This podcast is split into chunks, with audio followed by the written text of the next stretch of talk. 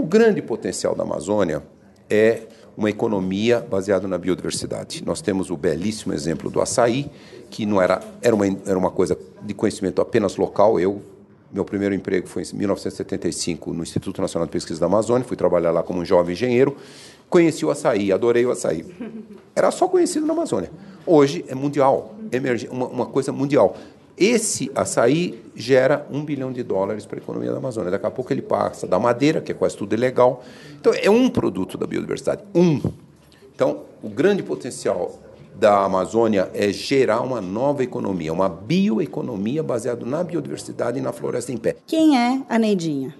A Neidinha é um ativista da questão dos direitos humanos e do meio ambiente que está na luta aí para conseguir melhorar a vida de todo mundo, seja dos que são ambientalistas, seja daqueles que não são ambientalistas.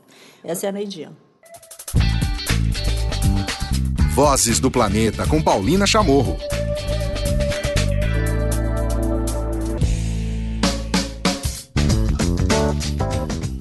Tudo bem? Começando mais um episódio do podcast Vozes do Planeta. E já logo de cara vocês podem perceber, vai ser com muitas vozes hoje falando sobre a Amazônia, falando sobre desmatamento, falando sobre territórios indígenas.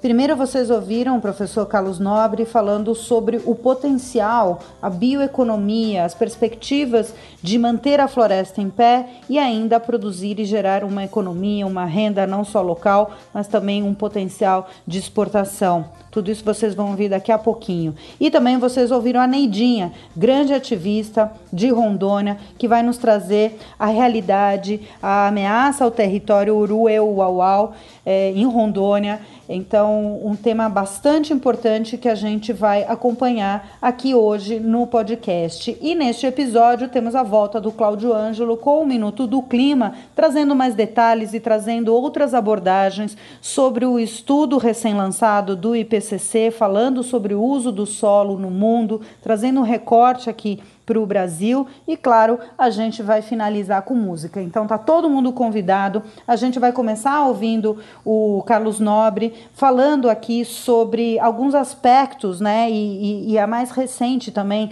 é, polêmica sobre dados de desmatamento.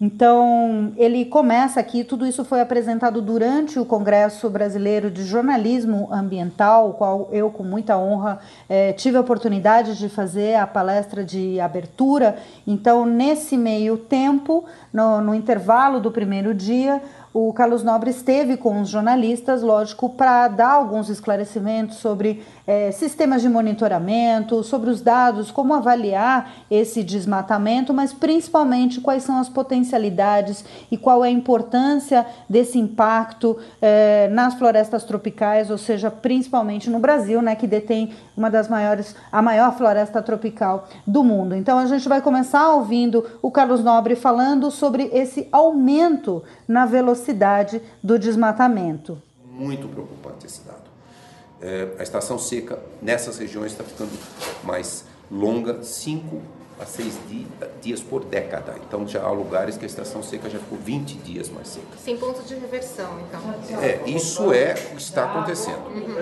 É, também nos lugares desmatados, a estação seca está ficando mais longa, até mais do que em lugares não desmatados. Então é uma combinação perversa do aquecimento global com os desmatamentos regionais e com o aumento dos incêndios. Também estudos ecológicos estão mostrando que espécies da floresta que têm mais tolerância à seca, elas estão começando a morrer menos. E espécies que precisam de um ambiente mais úmido, a mortalidade aumentou. Então, esses fatores todos do que está acontecendo e também das nossas projeções indicam que se nós não quisermos correr um risco do pagar para ver, nós deveríamos zerar o desmatamento muito rápido. Porque se nós passarmos desses limites e as nossas projeções estiverem corretas, é irreversível.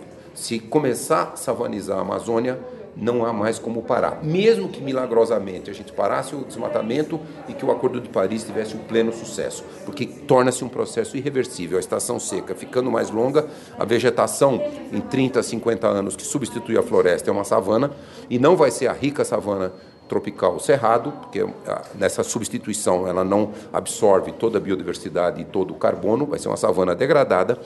E é irreversível, porque aí a própria savana modifica o clima e a estação seca continua sendo muito longa. Então, esse é um resultado, um sumário de muitas pesquisas científicas e uma preocupação muito grande que nós estamos observando algumas dessas tendências.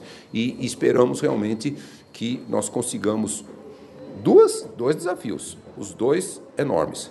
Zerar o desmatamento, responsabilidade dos países amazônicos, e conter o aquecimento global, responsabilidade de todos os países do mundo. Bom, e ele participou dessa coletiva, o Carlos Nobre, e a gente vai continuar acompanhando eh, ele aqui no podcast e agora a gente vai falar sobre, ele vai falar sobre uma perspectiva internacional, né? Não só aqui no Brasil, mas outros países que já vêm mostrando é, e, e, colocando em depoimentos, é, em, em, apresentações de que vão é, esfriar um pouco as suas políticas ambientais. Vamos ouvir o que, que o Carlos Nobre tem a falar sobre isso. Sistemas ainda que democráticos, mas vamos dizer assim, mais autoritários, populistas, esse, esse crescimento do autoritarismo e do populismo que a gente vê em muitos países, Estados Unidos, Turquia, Venezuela, é, Filipinas, Brasil, é, todos esses países eles têm manifestado menor compromisso. Estados Unidos claramente saiu do Acordo de Paris. É, o Brasil felizmente não saiu do Acordo de Paris. É, eles têm mostrado menos compromisso no cumprimento desses objetivos. É lógico, só os Estados Unidos saíram do Acordo de Paris, mas esse discurso de movimentos populistas autoritários, de governos populistas autoritários, ele é um discurso preocupante. E mesmo quando as populações desses países são a favor de atuar nas mudanças climáticas. A, a, maior parte da população no mundo é preocupada e quer atuar. Os governos destoam, inclusive nos Estados Unidos, atualmente cerca de 64% da população acredita que é um assunto muito sério e que tem que ser feito a respeito. Inclusive, mais que 50% dos eleitores do Trump. Então, muito dessas atitudes estão sendo de uma elite política que democraticamente foi eleita, mas que se divorciou do, do, do, da vontade popular. No Brasil, felizmente, continuamos no Acordo de Paris. É, não que a implementação seja simples, é complexa, mas pelo menos continuamos no Acordo de Paris. O Carlos Nobre também foi perguntado durante essa coletiva sobre o mais recente anúncio da Petrobras de que não vai mais produzir renováveis. Então vamos ouvir. A, a Petrobras já vinha anunciando isso faz tempo. O que, o que aconteceu é que quando o assunto ficou muito sério e o setor de combustíveis fósseis percebeu o risco disso ser uma indústria de desaparecer na escala de décadas, várias dessas companhias começaram a ver que futuro elas poderiam ter. E todas elas, as grandes, as sete grandes irmãs, a Petrobras, tal. algumas foram mais diretamente, como a BP da, da, do Reino Unido, eh, a Shell, foram começaram a diversificar, começaram a comprar eh, portfólios de energia renovável, algumas. A Petrobras ela tentou atuar muito em biocombustíveis e, começou a atuar em biocombustíveis, mas vamos dizer assim, eu acho que ela chegou um momento que ela percebeu que ela não estava competitiva para atuar em muitos setores do bio, do, das energias renováveis, porque, por exemplo, o setor de eólica, que no Brasil a eólica, a energia do vento é mais barata do mundo, é a energia eólica do Brasil. É, é, o setor já foi dominado por outros grupos econômicos e outros interesses. O setor de energia solar, o Brasil, algumas semanas atrás, é, é, a usina de, de energia solar no Piauí colocou o menor preço de energia solar, menor preço de eletricidade do mundo, muito mais barato que água, que termoelétrica, que tudo. Ganhou, bateu o recorde mundial. Petrobras também não foi nessa direção. Então, eu acho que foi uma decisão mais corporativa, de que ela percebeu que ela não conseguiu entrar competitivamente nesses mercados do futuro. Dez anos atrás, ela tinha ideias né, de, de começar a pensar o pós-petróleo, mas ela não, ela não se viabilizou, então ela continuou, eh, vamos dizer assim, numa, numa atividade tradicional. Aqui no podcast Vozes do Planeta, a gente está ouvindo Carlos Nobre. Ele concedeu essa entrevista coletiva durante o Congresso Brasileiro de Jornalismo Ambiental, que aconteceu em São Paulo, uma iniciativa da Rede de Jornalistas Ambientais e também da Envolverde e da Ponte a Ponte.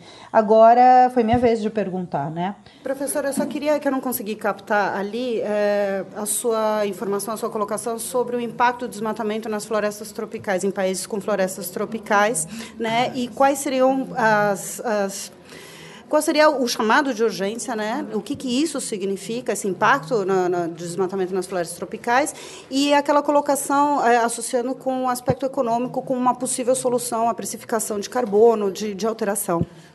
Então, o, os países tropicais, é, por exemplo, só na bacia amazônica nós já desmatamos um milhão de quilômetros quadrados, com uma agricultura e pecuária de, de baixa produtividade.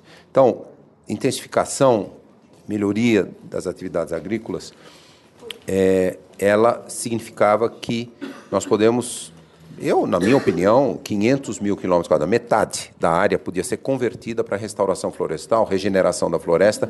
Isso absorveria uma quantidade muito grande de carbono, tiraria da atmosfera através da fotossíntese, como é, qualquer coisa como 200 a 300 milhões de toneladas de, de carbono, de, de gás carbônico da atmosfera. Se nós conseguíssemos, globalmente falando, valorizar o preço desse serviço ecossistêmico, é, isso poderia gerar qualquer coisa bilhões de dólares para a economia dos países amazônicos. Isso seria essa, essa, esses bilhões de dólares eles manteriam esses projetos. E é lógico, o que, que você pode fazer com uma área reflorestada? O grande potencial da Amazônia é uma economia baseada na biodiversidade. Nós temos o belíssimo exemplo do açaí, que não era, era, uma, era uma coisa de conhecimento apenas local. Eu, meu primeiro emprego foi em 1975 no Instituto Nacional de Pesquisa da Amazônia, fui trabalhar lá como um jovem engenheiro. Conheci o açaí, adorei o açaí. Era só conhecido na Amazônia. Hoje é mundial, uma, uma coisa mundial. Esse açaí gera um bilhão de dólares para a economia da Amazônia. Daqui a pouco ele passa da madeira, que é quase tudo ilegal. Então, é um produto da biodiversidade. Um.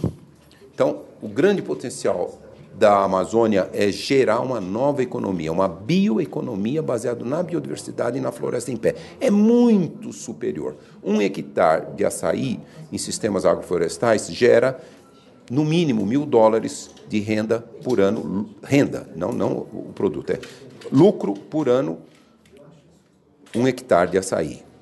A pecuária mais produtiva na Amazônia gera 100 dólares. Então, isso tem muitos estudos que mostram o grande potencial é a biodiversidade. Então, se você restaura floresta com sistemas agroflorestais, com floresta, gera uma nova bioeconomia baseada na biodiversidade, você ganha nos dois sentidos. Ganha pelo preço do carbono, contribui para mitigar o aquecimento global e gera uma nova bioeconomia. Bom, e finalmente, falando de futuro, a gente não poderia deixar de falar sobre a Greta Thunberg.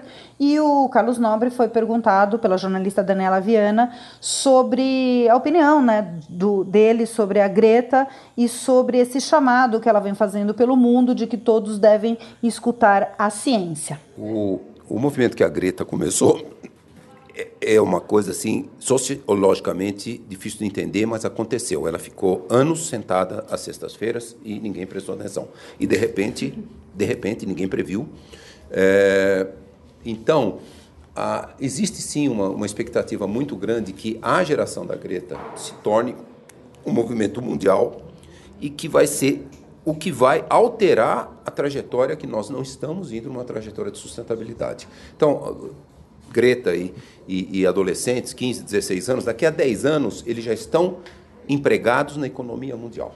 Se eles mudarem os seus hábitos, se eles forem para uma vida muito um consumo sustentável, se mudarem as dietas para ter uma dieta de muito menor valor de proteína animal, que a proteína animal uhum. é, ela é muito responsável por desmatamento e principalmente ela afeta muito a saúde. Forem mudarem a dieta e forem para energias renováveis, para um modo de vida muito mais sustentável e com alta qualidade de vida mais sustentável, é, isso pode mudar. É, a, a, minha geração, obviamente, não fez, talvez a geração dos adultos de hoje está com muita dificuldade de fazer, e a geração da Greta é uma grande esperança e ela realmente merece todo o nosso aplauso e admiração pela persistência dela de ficar lá sentada durante um longo tempo, até que gerou uma atenção mundial dos adolescentes, não é da, da, mídia, da imprensa, é dos adolescentes. Então, os adolescentes, vamos dizer assim, de hoje, ele, na mão deles está o futuro. Por quê? Porque a, o passar de um grau e meio, não passar de dois, é os próximos 15, 20 anos. Então, é essa geração que tem que, daqui a 10 anos, já ter mudado a trajetória do planeta. Muito bem, este foi Carlos Nobre, que concedeu uma entrevista durante o Congresso Brasileiro de Jornalismo Ambiental. A gente vai passar agora para uma outra realidade que está acontecendo na Amazônia. Enquanto eu estava fazendo aqui, preparando né, os temas durante para preparar para vocês nessas né, edições, eu fui dar uma olhadinha no mapa do território em Rondônia, do mapa do território indígena Urueu-Uauau que é sobre isso que a gente vai ouvir agora especificamente.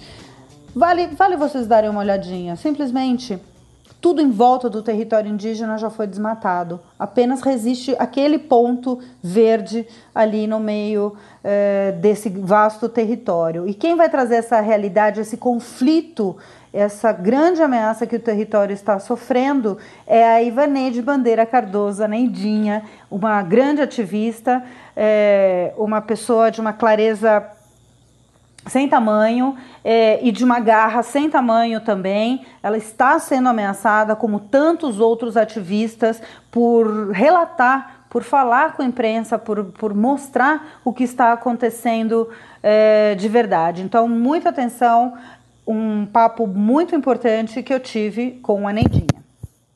Neidinha, Ivaneide Bandeira Cardoso. Quem é a Neidinha? A Neidinha é um ativista da questão dos direitos humanos e do meio ambiente que está na luta aí para conseguir melhorar a vida de todo mundo, seja dos que são ambientalistas, seja daqueles que não são ambientalistas. Essa é a Neidinha.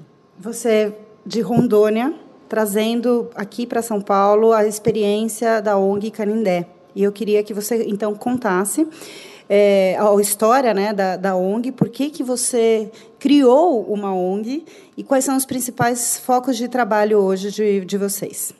Então, nós criamos a Canidé em 1992, porque boa parte da, das pessoas trabalhavam na FUNAI e a gente denunciou a corrupção dentro da FUNAI e ganhamos de presente a exoneração, né, ou seja, a demissão. E Outra parte trabalhava em ONG, que também denunciou as ONG, denunciou a ONG e, e também foram tirados. Uhum. Aí a gente resolveu criar a Canidé para continuar defendendo os direitos dos povos indígenas e o meio ambiente, que é para todo mundo. Uhum. Bom, você está em Rondônia, um foco quente sempre de muitos conflitos pelo, principalmente, uso da terra. Né? Na apresentação durante o Congresso Brasileiro de Jornalismo Ambiental, você colocou, trouxe uma perspectiva muito de campo, né?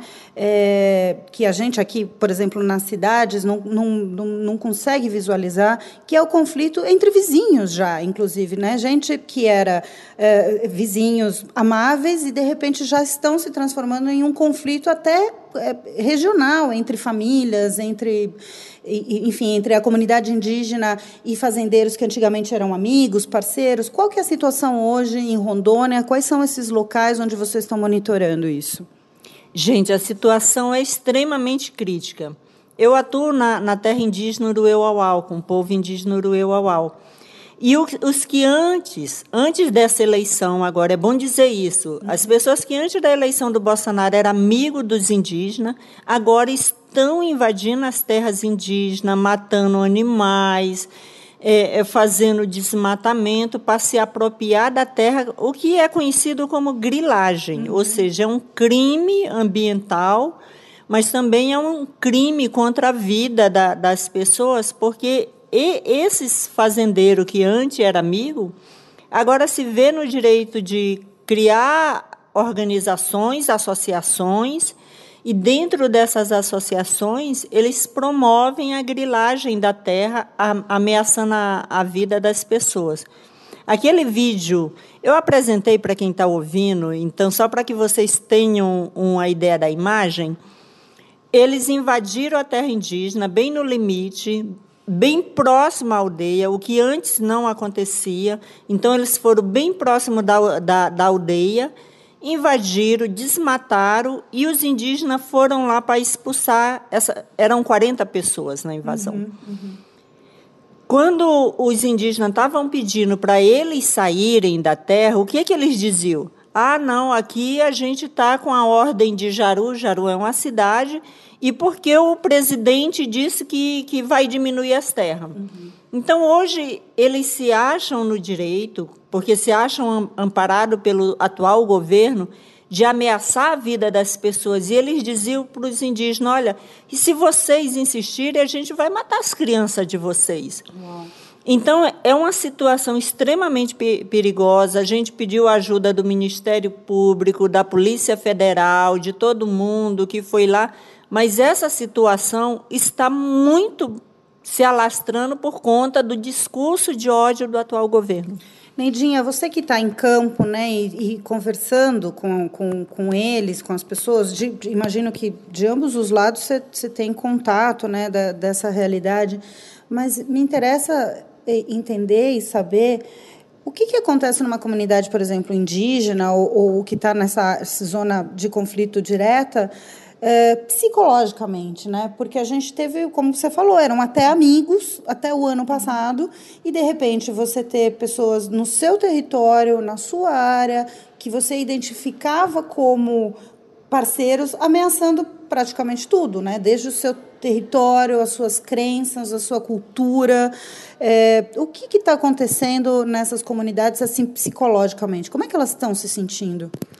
Então, a, a comunidade indígena, o pessoal dessa aldeia está super apreensivo, psicologicamente abalado, porque eles sofreram massacres antes. E principalmente as mulheres, elas de noite têm dificuldade para dormir porque elas ficam pensando, e os mais velhos, que a qualquer momento eles podem entrar na aldeia e matar todo mundo. Uhum. Para quem não conhece uma aldeia indígena, ao contrário da cidade que você cerca a tua casa, tu põe uma cerca elétrica ou tu faz um muro alto, na aldeia não tem isso. Na aldeia não tem muro, na aldeia não tem cerca. Uhum. Então, esses invasores que estão armados, para que vocês tenham uma ideia, essa semana agora, a semana passada, eles deram tiro na, na placa da FUNAI com fuzil. Então, estava com, com bala de fuzil. Uhum. Tu imagina como que tu vai conseguir dormir tranquilo? Ninguém dorme tranquilo com medo de entrar e matar todo mundo. Uhum. Isso é muito sério, porque isso pode, no futuro, gerar um conflito com morte dos dois lados. Uhum. Né? Porque os indígenas vão reagir os não indígenas vão entrar armado de, com arma de fogo e, e pode ter morte dos dois lados e ter uma grande tragédia. E, e não se dá, gente, para aceitar isso. Não. Tudo por conta de quê? Por conta de discurso de ódio que está sendo feito. Nós, brasileiros, né, que somos cidadãos brasileiros, a gente tem que começar a refletir sobre essas coisas. Né?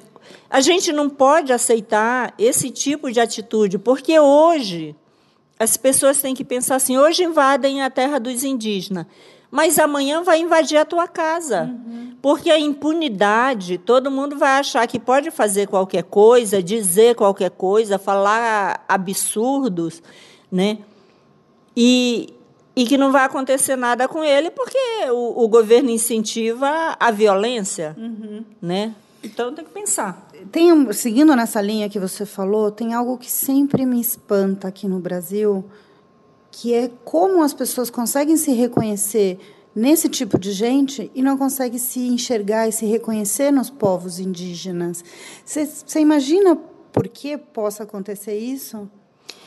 Eu, eu acredito que isso acontece muito porque tem, tem muita informação errada sobre os povos indígenas. Né? Então, há muita informação que as pessoas pensam que, que eles não trabalham, né? E eles, eles trabalham, eles produzem. Né? Eles Tem, conservam. Eles conservam o meio ambiente para você, para você que está aí, para mim. Né? Eles conseguem, conservam o clima para o planeta.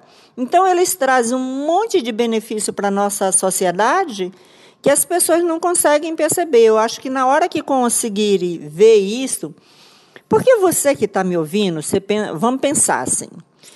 O, um latifundiário, um grande fazendeiro, né, um grande latifundiário, ele vai ter um monte de máquina trabalhando, ou seja, mão de obra e emprego mínimo. E geralmente eles empregam a sua própria família. Uhum. Né? Ou seja, você que não tem terra, se conseguir um, um emprego, vai ser com salário baixo, baixa renda, sol a pino o tempo todo, uhum. mas o lucro mesmo vai ficar lá para o grande. Uhum. Né?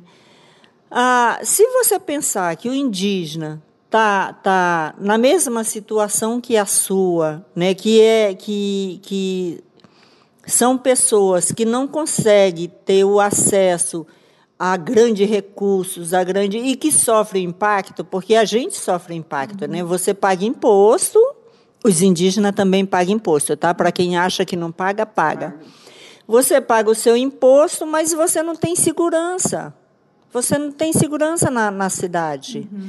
Né? Então, você vai começar a perceber que o indígena é gente igual a você, na mesma situação que você, uhum. e que precisa do teu apoio, da tua proteção, assim como ele já dá para ti né, o clima bom, né, os recursos hídricos, porque, por exemplo, o, o Izurueu-Auau, em Rondônia, na terra dele, nasce a, a, os rios, os 17 principais rios do Nossa. estado.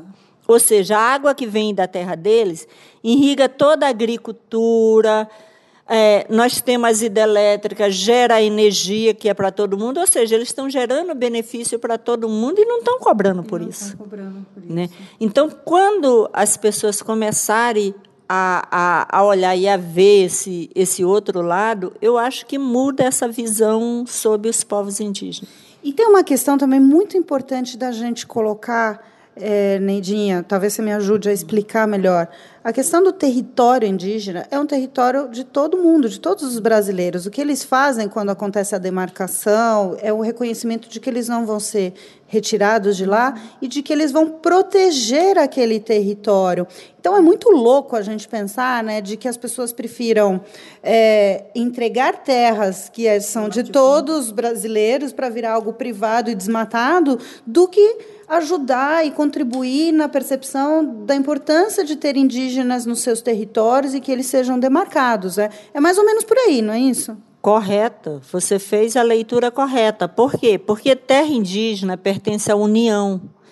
Nenhum indígena no Brasil tem título de propriedade de terra. Eles não podem vender a terra. Né? O, o cara que tem um sítio, ele pode vender o sítio. Mas o indígena não, porque o indígena tem, é um bem coletivo. Uhum. E nem os indígenas querem vender a terra. Eles querem que preserve o seu território. Por quê? Porque a, a, a floresta é importante para a vida deles, é a cultura deles. Então, quando o Estado brasileiro, quando o governo brasileiro demarca uma terra, ele está garantindo tanto o futuro dos indígenas, mas está garantindo também o futuro dos não indígenas. Porque uma terra demarcada é garantia de que tu tem uma biodiversidade disponível para a humanidade inteira. Não... Porque vocês, gente, para para pensar assim. O tanto de coisa que se pode descobrir pra, com a floresta para tratamento de doenças que hoje a gente não tem não tem, não tem cura, não tem remédio. Uhum. Então, é super importante manter para a humanidade inteira. Uhum. Bom, para a gente finalizar, porque a gente tem que voltar, está muito ativo esse Congresso Brasileiro de Jornalismo Ambiental, uma série de mesas super né, é, pertinentes, está tá bem bacana. Hoje eu trabalho né, na Canindé. Qual, qual, é a atuação de vocês frente a esses conflitos? Né? E de que maneira as pessoas que estão nos ouvindo podem se envolver mais? Bom, a gente já ajudou a explicar, a desmistificar muitas coisas, que é super importante isso também. Mas de que maneira, além de ter essa empatia, de olhar para o problema de ameaça dos direitos indígenas com muito mais pertencimento, né? A gente faz parte disso, mas o que mais você acha que as pessoas podem fazer no momento atual político que a gente vive? Bom, primeiro, não permitir que o atual governo e, e o nosso Congresso Nacional é, faça retroceder a, a, legislação. Tem um bocado de proposta de emenda à Constituição que só vão trazer prejuízo muito mais, né? talvez não muito mais, mas eu acho que de igual tamanho, tanto para indígena como para não indígena. Então, tem que lutar para que não passem é, essas novas propostas. A outra coisa é conversar com seu vizinho, orientar da importância daquelas áreas, da, da importância de, de, de se ter territórios indígenas. E nós, da Canidé, a gente está enfrentando esses conflitos todo muito com ajudando, né, trabalhando em conjunto com FUNAI, porque tem gente muito boa na FUNAI, com, com IBAMA, com ICMBio, que tem pessoas maravilhosas em campo fazendo um trabalho conjunto com os indígenas e com as ONGs. Comprometidos. Né, que são pessoas comprometidas e que esse governo está tentando desmontar essas, esses órgãos públicos. Então, não permita que isso aconteça. E a outra coisa, gente, Contribua, não permita que um invasor e um grileiro passe por sua terra para invadir uma terra indígena. Não permita isso.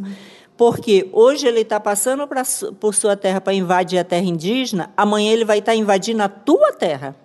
Então, isso é, é bom ter essa reflexão, é bom pensar nisso e vamos junto promover o desenvolvimento sustentável do Brasil.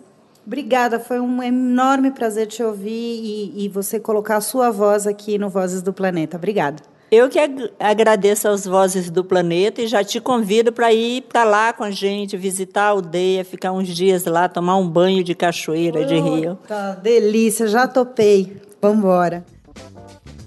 Muito bem, essa foi a Neidinha da ONG Canindé fazendo e trazendo esse apelo, esse aviso sobre o grande conflito que está se armando aí em Rondônia, é, no território indígena do Zuru, Euauau. E agora a gente vai continuar falando sobre impacto, sobre desmatamento, sobre o uso do solo, não só no Brasil e no mundo. Quem vai trazer mais detalhes sobre o novo relatório do IPCC é o Cláudio Ângelo, no seu Minuto do Clima. Vamos lá. Aqui na Rádio Vozes, Minuto do Clima, com Cláudio Ângelo. Olá, ouvintes do Voz do Planeta. Bom, como vocês já ouviram o Carlos Nobre falando aí, mencionando é, brevemente, o IPCC, o painel governamental sobre mudanças climáticas, né, o grande comitê de cientistas do clima da ONU, lançou em agosto desse ano o seu é, relatório especial sobre mudança climática e terra, né, que faz aí as relações entre é, a maneira como nós ocupamos e usamos é, as terras, né? Para a produção de alimento, é, para a geração de energia uh, e para as nossas cidades, é, a relação entre isso tudo e as mudanças climáticas. É, como sempre acontece aí né, nos relatórios do IPCC, as notícias não são muito animadoras. É, o painel concluiu que os humanos já afetam, direto ou indiretamente, é, 70% das terras livres de gelo do planeta. 25% dessas terras já estão é, em algum grau de degradação. Uh, e uh, diz também que o sistema é, global de produção de alimentos é, né, tanto diretamente quanto indiretamente, né, no transporte, no consumo é, desses alimentos, é responsável por quase 40% das emissões de gás de efeito estufa da humanidade. É, agora, o IPCC não dá só as más notícias, ele também é, mostra que esse uso da terra frequentemente é uma é, grande oportunidade tanto de redução de emissões quanto de adaptação uh, da humanidade a essa, esse novo clima que a gente já está vendo aí. É, aliás, uh, as terras emersas do globo, né, que é onde os seres humanos efetivamente habitam, já aqueceram mais de um grau e meio é, desde a era pré-industrial. Quer dizer, o objetivo do Acordo de Paris de é, limitar ah, o aquecimento global a um grau e meio, ele já foi perdido se você considerar é, só os continentes. Mas, pois bem, o IPCC fala de grandes oportunidades é, na produção de, alimento, de, de, comida de um jeito mais sustentável, na recuperação de florestas e outras terras degradadas e na produção de bioenergia. É, isso tudo são é, oportunidades imensas para um país que, porventura, tenha uma grande quantidade de terras, muita eficiência ainda a ganhar na produção de alimentos e que pudesse restaurar ecossistemas e uh, produzir bioenergia sem que é, com isso se criasse uma competição é, entre as terras é, para esses fins e as terras agrícolas. E esse país existe, tem um nome e nós moramos nele. Né? Então, é, é, o Brasil é, de fato, o IPCC evita falar é, em países individuais, mas o Brasil re, reúne hoje todas as oportunidades e todas as condições é, para liderar essa é, busca de produção sustentável na agricultura, né, na, na, na, produção de alimentos e na energia, é, de um jeito a reduzir os impactos da mudança climática. Está é, tudo dado, nós temos terras para isso, nós temos tecnologias agrícolas para isso, é, mas, uh, incrivelmente, o país parece está cada vez mais é, virando as costas para essas oportunidades de negócios e de desenvolvimento econômico nisso que vai ser é, o modo de produção agropecuária do futuro. É um país estranhamente que é, não apenas resolve deliberadamente não atender a um chamado global para resolver uma crise é, que é de toda a humanidade, como também parece que gosta de rasgar dinheiro, porque quando você abdica de resolver essa crise, você abdica também uh, de aproveitar as oportunidades econômicas que decorrem disso. E pensando em degradação ambiental e oportunidades perdidas, eu deixo vocês aqui com duas músicas. É e como a Paulina chamou, me ensinou, uma delas é resposta à outra. O primeiro som que vocês vão ouvir é Big Yellow Taxi, da Johnny Mitchell, que é uma canção de protesto justamente sobre é, a estupidez da degradação ambiental e as metáforas disso é, é, para a vida emocional das pessoas. É, e a segunda é Nothing But Flowers, do Talking Heads, Uh, aparentemente, o David Byrne compôs essa música como uma resposta a Big Yellow Taxi, né? Que na, na música da Johnny Mitchell a gente vê um mundo em franca é, degradação, né? O primeiro verso é, diz assim: eles pavimentaram é, o paraíso e construíram um estacionamento. E é, em Nothing But Flowers a gente vê esse essas áreas construídas essa, e essa distopia toda é, pintada pela Johnny Mitchell é, como uma volta da natureza e o, o personagem, o, né, o narrador da letra da música se, se mostra desconfortável com esse súbito é, retorno é, dos campos e das florestas. É, espero que vocês curtam. Um abraço e até mais. É isso aí, Cláudio. O David Byrne deu uma entrevista falando justamente que ele tinha escrito Nothing But Flowers como uma resposta à música da Johnny Mitchell. Então, com essa resposta que a gente espera que a gente consiga superar é, todos esses grandes problemas, né? Não vou nem falar de desafios que estão sendo colocados na questão ambiental aqui no país, a gente encerra mais este episódio do Vozes do Planeta. A gente volta a se falar semana que vem. Tchau!